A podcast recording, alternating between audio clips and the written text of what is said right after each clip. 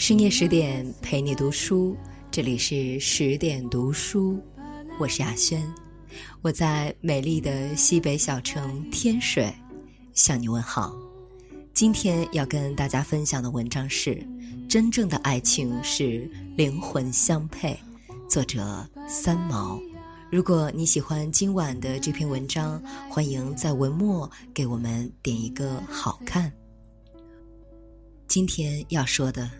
只是一个爱的故事，是一个有关三十岁就过世的一个男孩子。十三年来爱情的经过，那个人就是我的先生。他的西班牙名字是 Jose，我给他取了一个中文名字叫荷西。取荷西这个名字实在是为了容易写。可是如果各位认识他的话，应该会同意他改叫荷西。何祥的何，晨曦的曦，因为他就是这样的一个人。可是他说那个“曦”字实在太难写了，他学不会，所以我就教他写这个我顺口喊出来的“荷西”了。认识荷西的时候，他不到十八岁，在一个耶诞节的晚上，我在朋友家里，他刚好也来向我的一些中国朋友祝贺耶诞节。西班牙有一个风俗，耶诞夜十二点一过的时候，邻居们就要向左邻右舍、楼上楼下一家家的恭贺，并说平安，有一点像我们国人拜年的风俗。那时荷西刚好从楼上跑下来，我第一眼看见他时触电了一般，心想：世界上怎么会有这么英俊的男孩子？如果有一天可以作为他的妻子，在虚荣心上也该是一种满足了。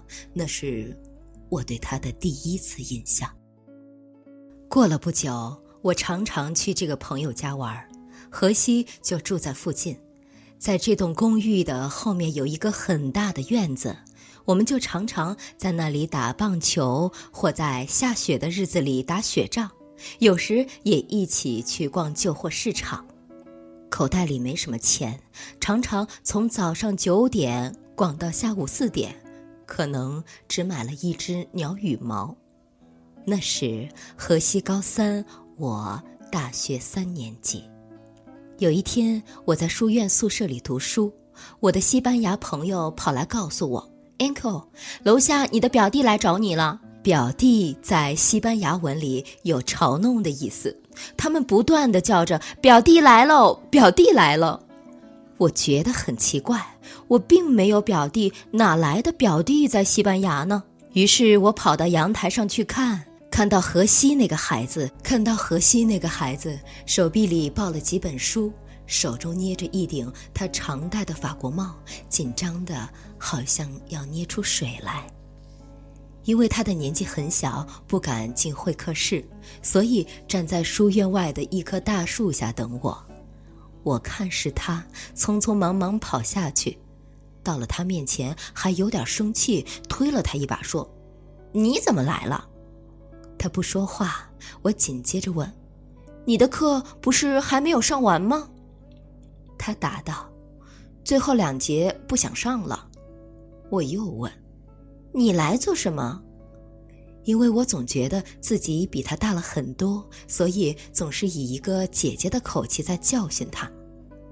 他在口袋里掏出十四块西币来，然后说：“我有十四块钱，正好购买两个人的入场券，我们一起去看电影好吗？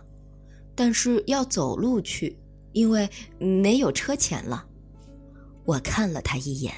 我是一个很敏感的人，觉得这个小孩子有一点不对劲了，但是我还是答应了他，并且建议看附近电影院的电影，这样就不需要车钱。第二天他又逃课来了，第三天，第四天，于是树下那个手里总是捏着一顶法国帽而不戴上去的小男孩，变成了我们宿舍里的一个笑话。他们总是喊：“表弟又来喽！”我每次跑下楼去，总要推荷西一把或打他一下，对他说：“以后不要来了，这样逃课是不行的。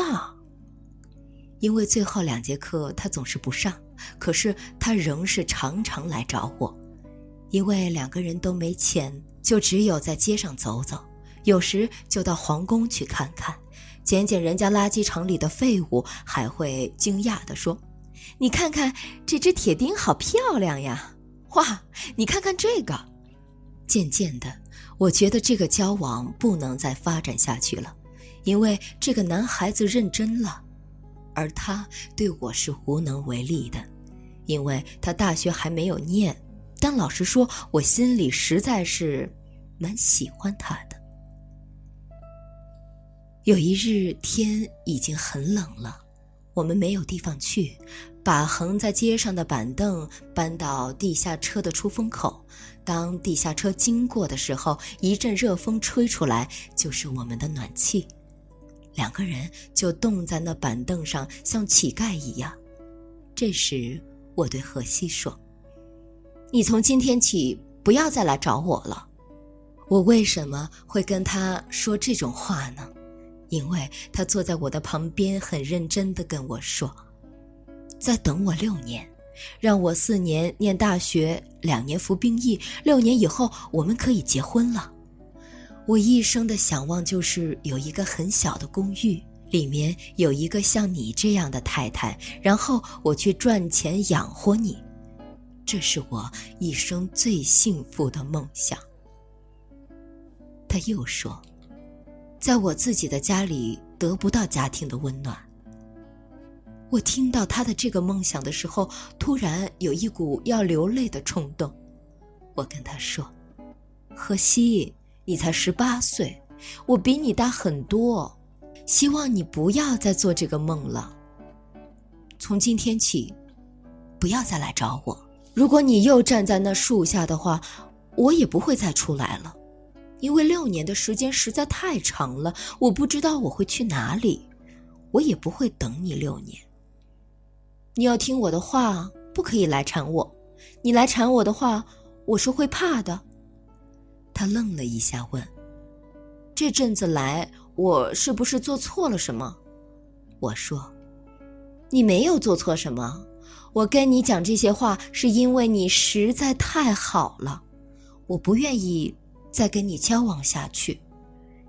接着我站起来，他也跟着站起来，一起走到马德里皇宫的一个公园里。园里有一个小坡，我跟他说：“我站在这里看你走，这是最后一次看你，你永远不要再回来了。”他说。我站在这里看你走好了，不不不，我站在这里看你走，而且你要听我的话，永远不可以再回来了。那时候我很怕他再来缠我，我就说：“你也不要来缠我。从现在开始，我要跟我班上的男同学出去，不能再跟你出去了。”这么一讲，自己又紧张起来。因为我害怕伤害到个初恋的年轻人，通常初恋的人感情总是脆弱的。他就说：“好吧，我不会再来缠你，你也不要把我当做一个小孩子，因为我们这几个星期来的交往，你始终把我当做一个孩子。你说你不要再来缠我了，我心里也想过，除非你自己愿意，我永远。”不会来缠你。讲完那段话，天已经很晚了。他开始慢慢的跑起来，一面跑一面回头，一面回头，脸上还挂着笑，口中喊着：“Angle 再见，Angle 再见。”我站在那里看他。马德里是很少下雪的，但就在那个夜里，天下起雪来。荷西在那片大草坡上跑着，一手挥着法光帽，仍然频频的回头。我站在那里看荷西渐渐的消失在黑茫茫的夜色与皑皑的雪花里。那时我几乎忍不住喊起来：“荷西，你回来吧！”可是我没有说。以后。每当我看《红楼梦》宝玉出家的那一幕，总会想到荷西十八岁那年，在那空旷的雪地里，怎么样的跑着叫着我的名字，Angle 再见，Angle 再见。他跑了以后，果然没有再来找过我，也没有来缠过我。我跟别的同学出去的时候，在街上常会碰见他。他看见我，总是用西班牙的礼节握住我的双手，亲吻我的脸，然后说：“你好。”我也说：“荷西，你好，这是我的男朋友某某某。”他就会跟别人握握手。他留了胡子，长大了，这样一别，别了六年。我学业告了一个段落，离开西班牙，回到了台湾。在台湾时，来了一位西班牙的朋友。他说：“你还记不记得那个 h o s e 啊？”我说：“记得啊。”他说：“哦，他现在不同了，留了胡子，也长大了，真的。”他又说：“我这里有一封他写给你的信，还有一张照片，你想不想看？”我惊讶地说：“好啊，因为我心里仍然挂念着他。”但那位朋友说。他说：“如果你已经把他给忘了，就不要再看这封信了。”我答道：“天晓得，我没有忘记过这个人，只是我觉得他年纪比我小。既然他认真了，就不要伤害他。”我从那个朋友手中接过那封信，一张照片从中掉落出来。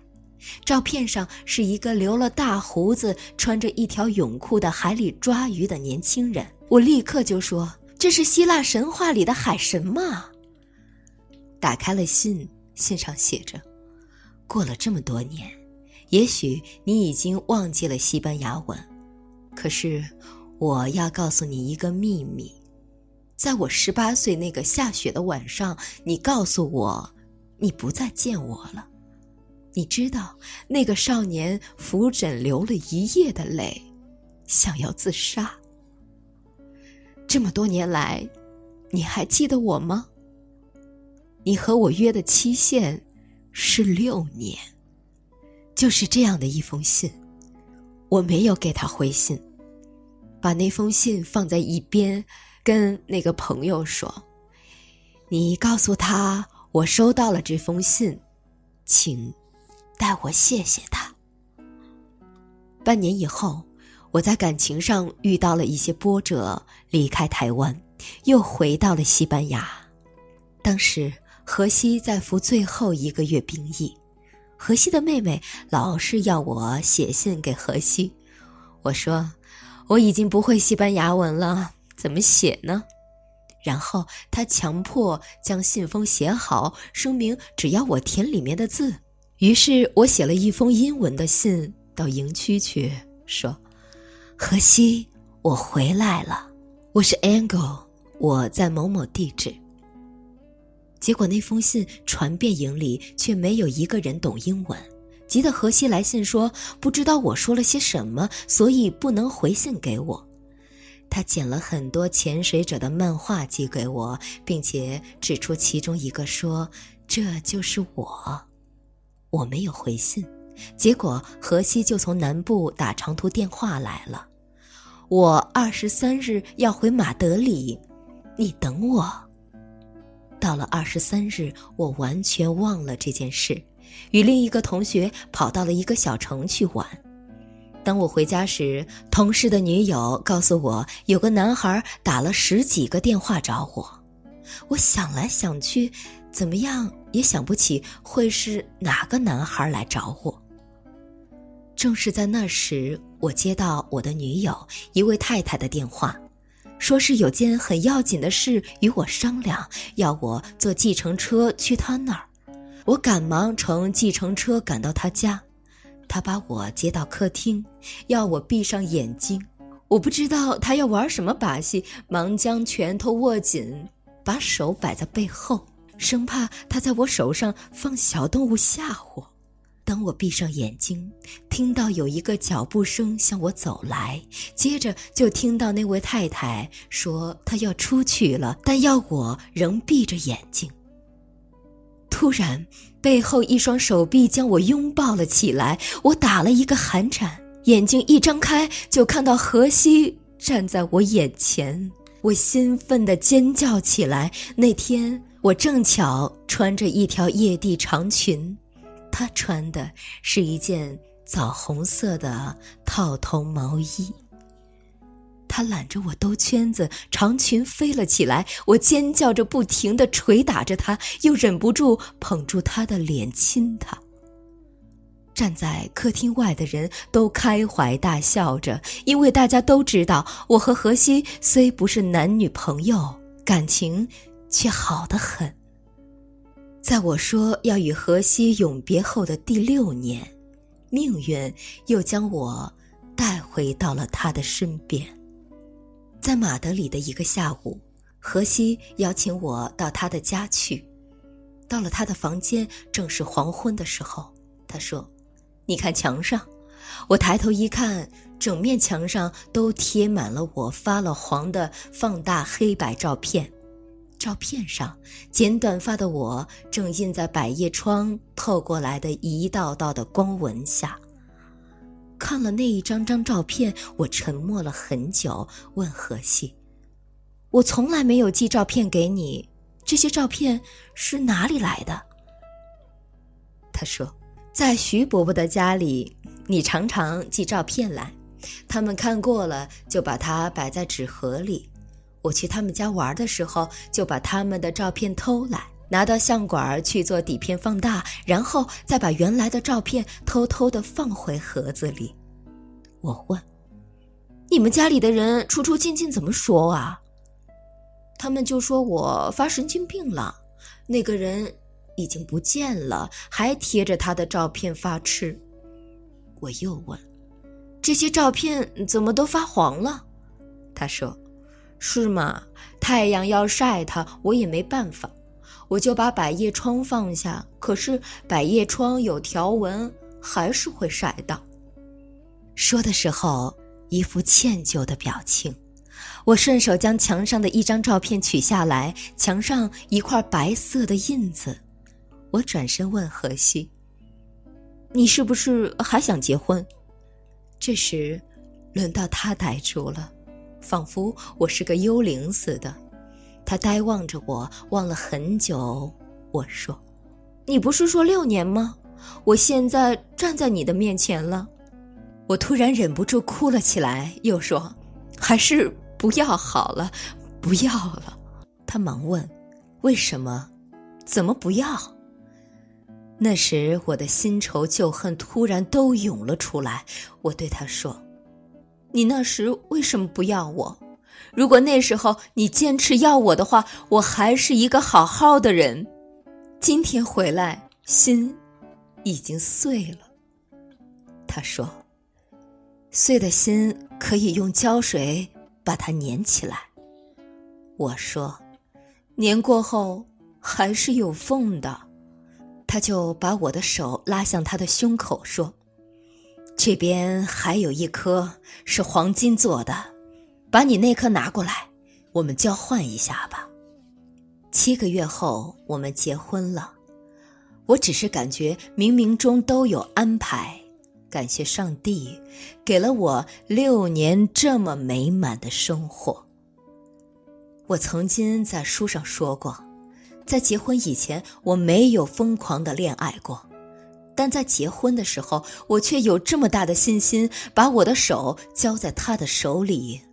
后来我发觉，我的决定是对的。如果他继续活下去，我仍要说，我对这个婚姻永远不后悔。所以，我认为，年龄、经济、国籍，甚至于学识，都不是择偶的条件。固然，对一般人来说，这些条件当然都是重要的，但是我认为最重要的还是彼此的品格和心灵，这才是我们所要讲求的所谓门当户对的东西。深夜十点，今天的文章就分享到这里。文章的最后，告诉大家一个好消息：为了让大家看到、听到更多优质好文，我们推出了全新的十点读书 APP，功能很强大。十天陪你免费听本书，人物传记给你成长的经验，解忧书房帮你疏导生活中的烦恼。你想要的，我们都有。十点读书 APP 可以支持离线缓存、定时交友等功能。上班路上、做家务的时候、哄娃的时候，随时随地都可以收听，再也不用担心流量不够用了。在这里，你们还可以分享自己的感悟，与志同道合的人互加好友，互相交流彼此的读书心得。那快去手机里的应用商店搜索下载十点读书 APP 吧，让我们一起在阅读里遇见更好的自己。更多美文，欢迎关注微信公众号十点读书。我是雅轩，我们晚安。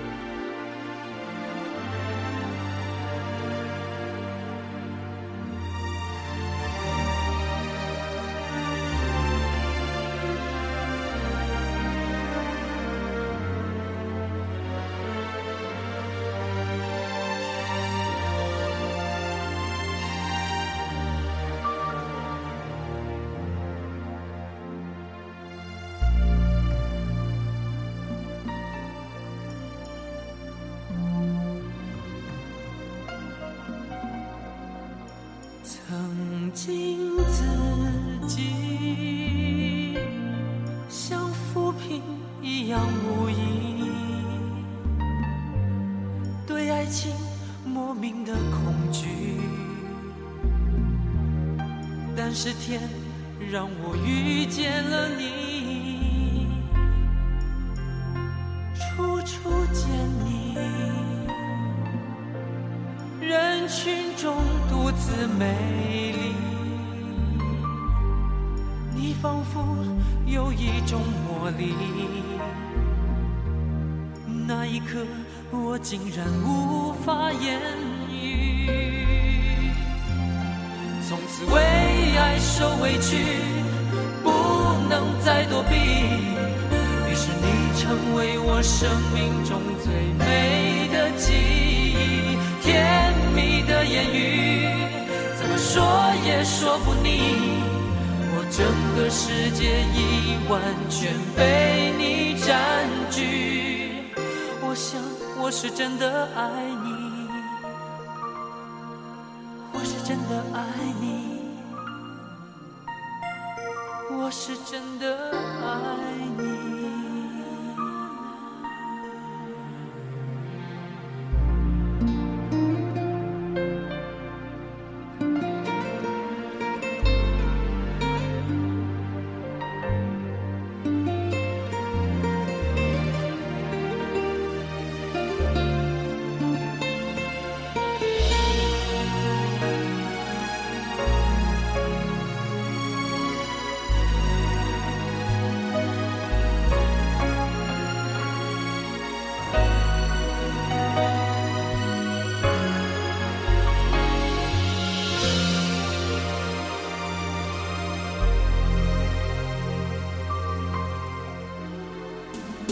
我全心全意等待着你说愿意，也许是我太心急，竟然没发现你眼里的犹豫。只是你又何必？狠心将一切都抹去，你绝情飘然远离，连道别的话也没有一句。请你让我随你去，让我随你去，我愿陪在你的身边，为你挡风遮雨。随你去让我随你去。我愿陪在你的身旁等你回心转意。我是真的爱。